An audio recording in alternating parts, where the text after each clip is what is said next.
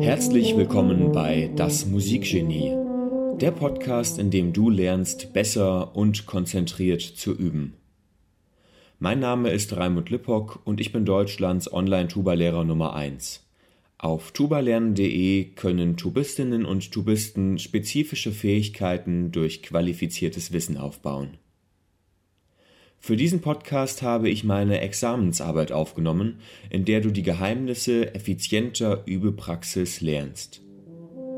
Ich wünsche dir angenehme und lehrreiche Unterhaltung.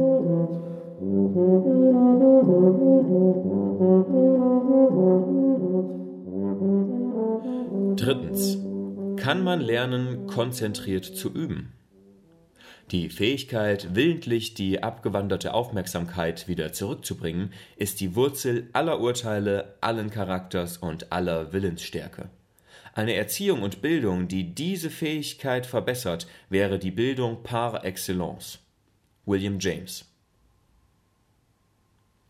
Konzentration ist grundsätzlich erlernbar. Das zeigt die Hirnforschung, die uns sagt, dass der Frontallappen durch anspruchsvolle Verwendung des Arbeitsgedächtnisses leistungsfähiger wird. Sie erinnern sich, dass damit die Konzentration aufrechterhalten wird.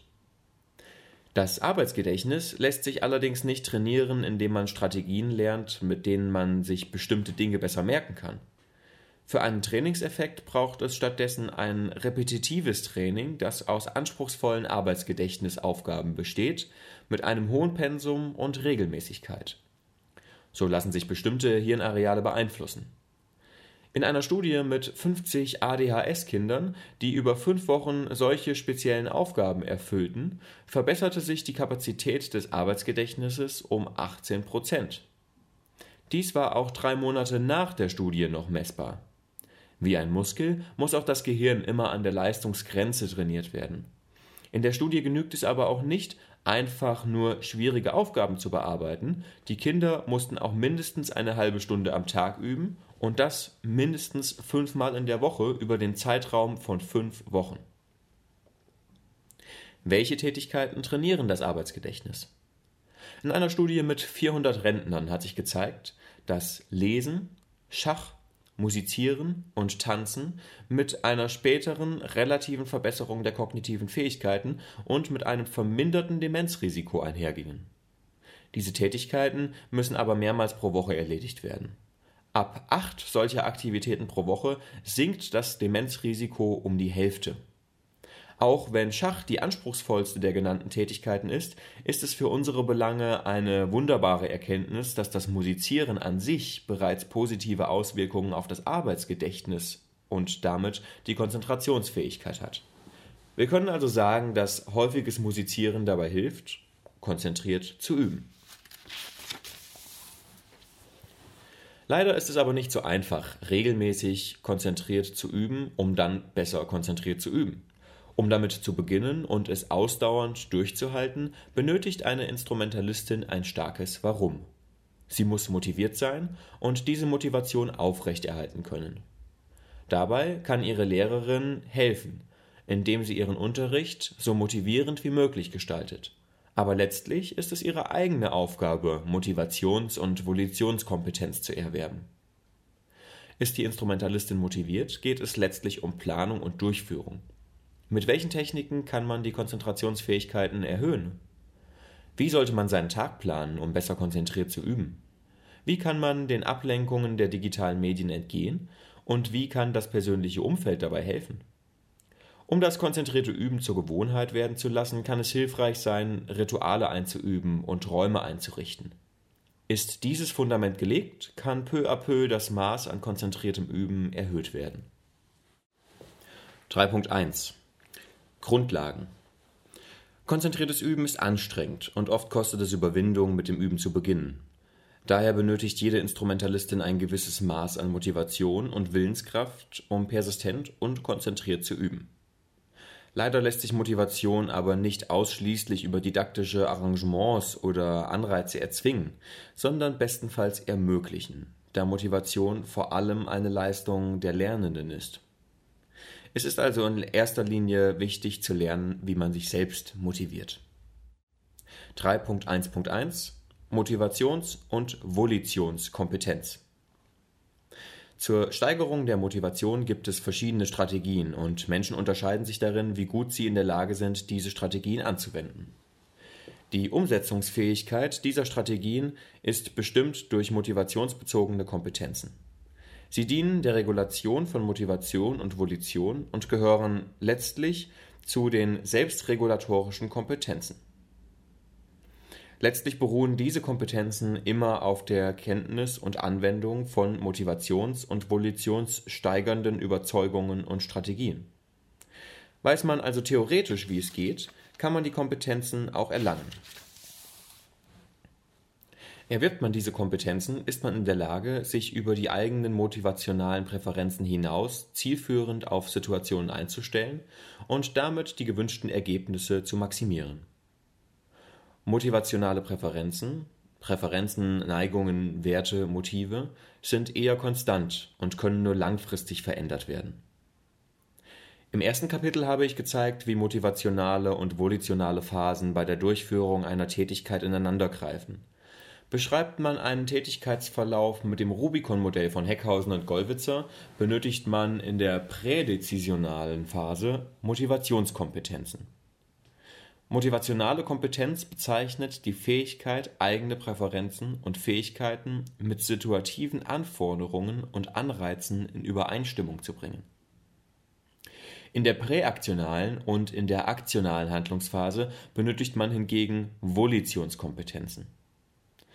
Volitionale Kompetenz bezeichnet die Fähigkeit, die Umsetzung der Intention zu unterstützen und gegen Ablenkungen abzuschirmen auch das Ablösen von einer nicht realisierbaren Intention kann durch volitionale Kompetenz erreicht werden. In der postaktionalen Handlungsphase sind schließlich Kompetenzen der Selbst- und Handlungsbewertung gefragt. Bewertende Kompetenzen sind solche Fähigkeiten, die nach Abschluss einer Handlung angemessene Reflexionsprozesse ermöglichen, die langfristig die Motivation für zukünftige Handlungszyklen günstig beeinflussen Kurzfristig kann dabei zunächst die Regulation von Emotionen im Vordergrund stehen, zum Beispiel zum Schutz des Selbstwerts. Die Phasen des Rubicon-Modells.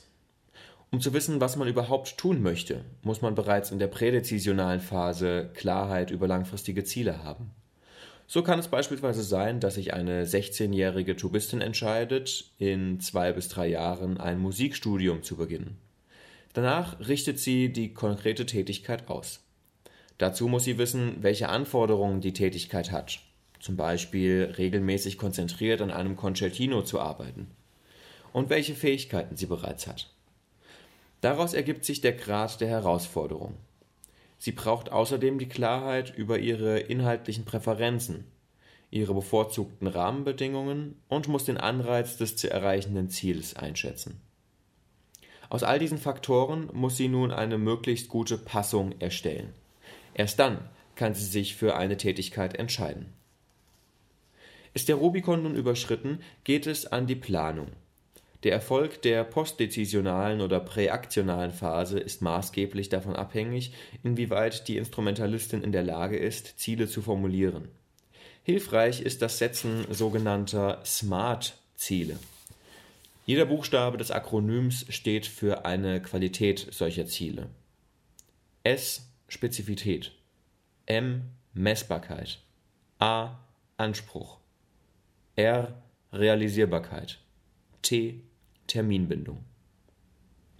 Hat das gesetzte Ziel diese Eigenschaften, ist das Gelingen wahrscheinlich. Dabei geht es allerdings immer nur um, kurz, um die kurzfristigen Ziele, denn die Realisierbarkeit langfristiger Ziele lässt sich am Anfang einer Periode häufig gar nicht abschätzen. Ein solches Ziel könnte es beispielsweise sein, das Concertino innerhalb von vier Wochen als Notentext zu erfassen, eine Tonvorstellung zu erlangen und es langsam mit Unterbrechungen spielen zu können. Danach muss die Handlung geplant werden. Die Handlungsplanung erschließt sich aus dem SMART-Ziel und der Kenntnis der eigenen Fähigkeiten, über die man sich schon in der prädezisionalen Phase klar geworden ist. So könnte die Tubistin beispielsweise sagen, Wenn ich mein gesetztes Ziel erreichen will, muss ich mich mindestens vier Tage pro Woche jeweils eine halbe Stunde mit dem Stück auseinandersetzen. Deshalb plane ich, um sicher zu gehen, mit sechs Tagen pro Woche. Dann bin ich sowohl terminlich, falls etwas dazwischenkommt, als auch vom Grad der Herausforderung her auf der sicheren Seite. In der aktionalen Phase geht es nun darum, alle verfügbaren Ressourcen zu aktivieren. Dazu gehört neben dem Erzeugen von Leistungsdruck und der Selbstbelohnung auch die positive Selbstinstruktion. Je nach Tätigkeit kommen unterschiedliche Affirmationen in Frage. Zum Üben sind folgende Beispiele geeignet. Ich spiele das Werk sehr gern. Ich bin aufmerksam und konzentriert. Ich komme voran. Ich bin voller Energie und Spiellust. Auch das Aufsuchen eines geeigneten Überaums und die Anwendung von Atem- und Konzentrationstechniken verhelfen hier zu mehr Leistung. Das Wissen darum, dass die Art und Weise, in der man Aufgaben wahrnimmt, entscheidend dafür ist, ob man Flow erlebt, kann für eine Instrumentalistin hilfreich sein, wenn sie beispielsweise versucht, langweilige technische Übungen als Herausforderung im Detail der Ausführung zu betrachten. Für die postaktionale Phase sind nun die bewertenden Kompetenzen wichtig. Dazu gehört es auch, sein Selbstvertrauen zu stärken. Dies geschieht, wenn man Ursachen für Erfolge bei sich selbst sucht, internale Attribution und Gründe für Misserfolge in den Umständen oder in einzelnen Handlungsschritten ausfindig macht, variable Attribution. Der Umgang mit Misserfolgen sollte auch positiv sein, indem man Teilerfolge und die Lektionen aus den gemachten Fehlern wertschätzt. Für die Selbstbewertung sollte der Fokus immer auf der individuellen Bezugsnorm Leistungsentwicklung statt auf der sozialen Bezugsnorm Wettbewerb liegen. Anmerkung: Ich habe mich, nachdem ich die Arbeit geschrieben habe, mit äh, mit der Attribution noch mal ein bisschen auseinandergesetzt und ähm, da ist eine Kleinigkeit, die sich in meiner Erkenntnis geändert hat. Man sollte am besten immer internal attribuieren. Das heißt, alle Ergebnisse, die man verantwortet oder alle Ergebnisse, die man zustande bringt, immer praktisch dafür sich selbst verantwortlich machen. Nur ähm, kann man eben das Selbstvertrauen erhöhen, indem man eben Misserfolge internal variabel attribuiert und Erfolge internal aber ähm, stetig. Das bedeutet, wenn ich sage, ich habe was geschafft, dann sage ich, ich habe das geschafft, weil ich so gut bin. Ähm, wenn ich etwas nicht geschafft habe, dann sage ich, ich habe es nicht geschafft, weil ich zum Beispiel nicht optimal mich vorbereitet habe, weil ich zum Beispiel unkonzentriert war, weil ich in der Nacht vorher nicht gut genug geschlafen habe. Also internal variabel, das gibt mir nämlich die Möglichkeit, mein Handeln auch beim nächsten Mal zu verbessern. Ende der Anmerkung. Für jede Instrumentalistin ist es also wichtig zu lernen, die eigenen Fähigkeiten und die Schwierigkeiten einer Herausforderung einzuschätzen, intelligente Ziele zu setzen und Handlungen zu planen sich selbst anzutreiben und letztlich ihre Ergebnisse einzuschätzen, um bei der nächsten Aufgabe wieder ein Stück besser abzuschneiden. 3.1.2 Motivierender Instrumentalunterricht Aus der Lehrerperspektive lässt sich die Motivation einer Schülerin immer nur begünstigen. Man kann Arrangements schaffen, in denen man passende Anreize zu den Schülermotiven bereithält. Dabei ist es hilfreich, sich am Motivationszirkel zu orientieren. Station 1 Motiv Ein motivierender Instrumentalunterricht beginnt demnach mit dem Motiv. Oft ist es nicht so einfach, die drei Gruppen der soziogenen Motive einer Schülerin auszumachen. Daher kann man auch konkretere Motive in den Blick nehmen. So kann eine Schülerin ein bestimmtes Musikstück spielen wollen, weil es ihr gut gefällt. Aus diesem Fall muss eine Lehrerin nicht darüber nachdenken, ob sie dies aus einem Leistungs- oder Machtmotiv heraus tut, sondern sie muss sich überlegen, ob sie aus diesem Motiv gemeinsam mit der Schülerin ein vernünftiges Ziel formulieren kann. Um die tiefer liegenden Motive zu identifizieren, die häufig nicht verbalisiert werden, hilft es, das Wissen um die drei großen Bereiche der soziogenen Motive zu haben, aber auch sich über die eigenen Motive beim Musizieren bewusst zu werden. Auch die eigenen Visionen von gelingendem Unterricht sollen immer wieder reflektiert werden. Zieldimensionen und Bereiche. Lernt die Lehrerin die Schülerin und ihre Motive besser kennen, sollte sie danach die Unterrichtsplanung, also in erster Linie die Ziele des Unterrichts ausrichten. Vier verschiedene Dimensionen von Zielen unterscheidet Musikpädagoge Anselm Ernst. Erstens Leitziele. Hier geht es um allgemeine pädagogische Tendenzen und Absichten sowie das globale Warum des Instrumentalunterrichts. Zweitens Richtziele. Hier ist die Frage, in welche Richtung der Instrumentalunterricht konkret zielen soll. Steht das Erleben des jeweiligen Instrumentes im Vordergrund oder eher der Spaß an musikalischer Praxis? Oder soll gar nur die Theorie durch Zuhilfenahme der Praxis gelernt werden?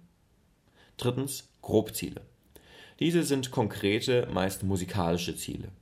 Beispielsweise das Einstudieren eines bestimmten Musikstücks oder das Erlernen einer neuen Fähigkeit, zum Beispiel Zirkularatmung. Viertens Feinziele. Hier geht es um einzelne Handlungen, die geübt werden. Es handelt sich um Ziele, die bis ins Detail ausformuliert sind. So soll zum Beispiel ein bestimmter Lauf sauber artikuliert und in seiner Phrase ausgestaltet werden. Inhaltlich schlägt er fünf Zielbereiche vor. Es gibt motorische Ziele, bei denen es um Spieltechnik und Körperbewusstsein geht, emotionale Ziele, die Ausdruck, Motivation, musikalische Offenheit und die emotionale Identifikation mit Musik einschließen, es gibt kognitive Ziele. Sie denken die rationale Dimension ab. Dabei geht es beispielsweise um Musiktheorie, Werkanalyse, Hintergrundwissen und das Bewusstmachen der emotionalen und motorischen Dimensionen. Es gibt soziale Ziele, die das Lehrer-Schüler-Verhältnis oder das sensible Ensemblespiel betreffen. Und schließlich persönliche Ziele. Sie lassen sich mit den Leitzielen vergleichen, zum Beispiel musikalische Bildung oder geistige, seelische und körperliche Selbstverfügung, alle diese Zielbereiche und Dimensionen greifen immer ineinander. Station 2 Neugier. Als nächstes gilt es, an der Neugier anzusetzen. Durch ausreichende Abwechslung in Methoden und Lernfeldern kann man den Neugierreflex ausnutzen und somit die Schülerin motivieren. Verschiedene Lernfelder und Methoden können das persönliche Gespräch, das Üben, Spieltechnik Körperschulung, Musiktheorie, Zusammenspiel, Auswendig- und Blattspiel, Improvisation und Komposition sein. Station 3 Unsicherheit. Jetzt sind alle Weichen für Motivation gelegt. Allerdings kommt es im Prozess immer wieder zu Unsicherheiten. Man hat sich Ziele zu hoch gesteckt und ist nun enttäuscht oder fühlt sich hilflos, weil man keine merklichen Fortschritte macht. Wenn bei der Schülerin das Gefühl auftritt, dass sie keinen Einfluss mehr auf ihr Fortkommen hat, entsteht Stress. Fehler rücken in den Mittelpunkt des Bewusstseins, und jedes Denken an vergangene und künftig mögliche Fehler lenkt nicht nur ab, sondern verunsichert mehr und mehr und zerstört letztlich auch das positive Selbstkonzept in Bezug auf die grundsätzlichen eigenen Fähigkeiten. Die Lehrerin muss an dieser Stelle dem negativen Selbstkonzept entgegensteuern. Dies kann sie durch eine gute Unterrichtsatmosphäre tun. Dazu gehören etwa ein einfühlendes Verstehen, persönliche Achtung, aber auch Gelassenheit, Geduld und Humor. Rituale helfen dabei, ein Gefühl der Kontrolle und Sicherheit aufzubauen. Letzten Endes muss die Lehrerin ihre Schülerin auch immer wieder an das schon Erreichte und ihre Erfolge erinnern. Um Verunsicherung und ein negatives Selbstkonzept abzubauen, muss die Lehrerin versuchen, das Selbstvertrauen ihrer Schülerin, wann immer möglich, zu stärken. Ängsten vorzubeugen, Möglichkeiten der Selbstkontrolle schaffen und durch eine angemessene Unterrichtsatmosphäre und Rituale ein Wohlfühlen ermöglichen. Station 4 Anstrengung Fühlt die Schülerin sich wohl und ist bereit, Leistung zu erbringen, geht es darum, für Erfolgserlebnisse zu sorgen. Dies geschieht am besten durch Aufgaben mittleren Schwierigkeitsgrades. Bei einfachen Aufgaben wächst mit steigender Anstrengung proportional die Leistung. Bei komplexen Aufgaben, wie dem Spielen eines Instruments, ist die Leistung am höchsten, wenn die Anstrengung im mittleren Bereich liegt. Da das größte Maß an intrinsischer Motivation dann gegeben ist, wenn die Ergebnisse im Vergleich zur Anstrengung am höchsten sind, ist dieser Bereich vorzuziehen. Wenn man seine Schülerin bereits gut kennt und einschätzen kann, ob sie die Leistung betreffend eher erfolgs- oder misserfolgsmotiviert ist, kann man die Schwierigkeit der Aufgaben nach oben oder unten anpassen. Oft passiert der Fortschritt im Lernprozess nicht linear, sondern schubweise. Das hat den Nachteil für alle Instrumentalisten, dass auf Anstrengung nicht immer Ergebnisse folgen. Dies kann sehr demotivierend sein und dafür sorgen, dass Schüler aufgeben wollen. In diesem Fall muss eine Lehrerin ihre Schülerin die Arbeit an sich schon als Erfolg verkaufen. Wir dürfen uns vom ausbleibenden Erfolg nicht demotivieren lassen, sondern müssen unsere Motivation daraus beziehen, dass wir es trotz ausbleibenden Erfolges schaffen, unser Arbeitspensum durchzuhalten. Es geht also immer wieder darum, Erfolge auf die Anstrengung der Schülerin und Misserfolge auf variable Faktoren zurückzuführen. So wird sie nach und nach darauf konditioniert, sich anzustrengen, was wiederum zu höheren Leistungen führt. Station 4.1 Flow Ist eine Musikerin im Flow, ist sie in einem höchst motivierten und absolut konzentrierten Zustand. Darum erscheint der Flow besonders wünschenswert. Wenn die Anforderungen der Aufgabe sich mit dem Können der Musikerin die Waage halten, ist die wichtigste Voraussetzung für Flow geschaffen. Der Flow tritt aber nicht sehr häufig auf, da beim Musizieren viele Kleinigkeiten schiefgehen können, die die Schülerin dazu tendieren lassen, abzubrechen und von vorn anzufangen. Daher darf die Lehrerin die Erwartungen nicht zu hoch hängen und muss ihre Aufgaben so formulieren, dass eine Konzentration auf wenige Dinge erfolgt. Aufgaben, die den Flow begünstigen, sollten der spielerischen Komponente den Vorrang geben. Dies geschieht am besten, wenn vorher beim Üben viele Details kontrollierbar gemacht wurden. Eine Aufgabe, die den Flow begünstigt, wäre beispielsweise Spiele die Invention jetzt noch einmal ganz durch. Lass bei der Phrasierung deinen Emotionen freien Lauf, statt auf richtige Töne zu achten. Wenn du dich vergreifst, spielst du einfach weiter. Du hast das Stück genug geübt, um jederzeit wieder hineinzufinden. Im Gegensatz zum zielgerichteten Üben muss also der Verstand eine untergeordnete Rolle spielen. Wenn man die Aufgabe überstrukturiert, sind Spontanität und Fließen nicht möglich. Der Flow ist immer nur dann möglich, wenn das Stück schon gut geübt oder relativ einfach ist. Unnötige Anstrengungen verhindern Flow beim Musizieren. Mit meinen Schülern habe ich die Erfahrung gemacht, dass nach einer intensiven Übephase zum Abschluss der Stunde ein einfaches Duett vom Blatt sehr gut geeignet ist. Die Chance, das Stück ohne große Fehler durchzuspielen, ist spätestens bei der ersten Wiederholung groß und man kann das gemeinsame Musizieren und das Gestalten des Stückes genießen. Wichtig ist, wenn man den Flow anstrebt, dass die Lehrerin ihre Schüler die Musik so genießen lässt, wie sie sie am schönsten finden, statt eine bestimmte Stilvorlage vorzugeben. Das Spielen im Sinne von Mimikry begünstigt ebenfalls den Flow. Dabei operiert man in Scheinrealitäten. So kann eine Instrumentalpädagogin ihre Schülerin in den Als-Ob-Modus schicken. Spiele die Stelle wie ein brüllender Löwe oder Lass uns so tun, als wäre es ein Walzer, sind Anleitungen, die den Leistungsdruck herausnehmen. Solche Spielhandlungen verstärken sich selbst. Die Handlungen Mimikry sind real, aber sie haben scheinbar keine Auswirkungen auf die Realität. Somit werden mit Leichtigkeit neuroanatomische und funktionale Handlungen evoziert, sensomotorische Abläufe aufgebaut sowie sprachliche und sozialkommunikative Kompetenzen trainiert. Es gibt sowohl aus Schüler- als auch aus Lehrerperspektive Stellschrauben, an denen man drehen kann, um die Motivation zu erhöhen. In erster Linie geht es dabei immer darum, den Motiven gemäß Ziele smart zu formulieren. Nur so kommt man in die Phase, in der konzentriertes Üben gemäß meiner Definition aus Kapitel 1 stattfindet. Nach dem Modell des Motivationszirkels ist das die Phase der Anstrengung, nach dem Rubicon-Modell ist es die aktionale Phase. Diese ist eine volitional geprägte Phase. Das heißt, dass Instrumentalschüler hier über Techniken verfügen müssen, die es ihnen ermöglichen, am Ball zu bleiben, um die Konzentration aufrechtzuerhalten und sich nicht ablenken zu lassen.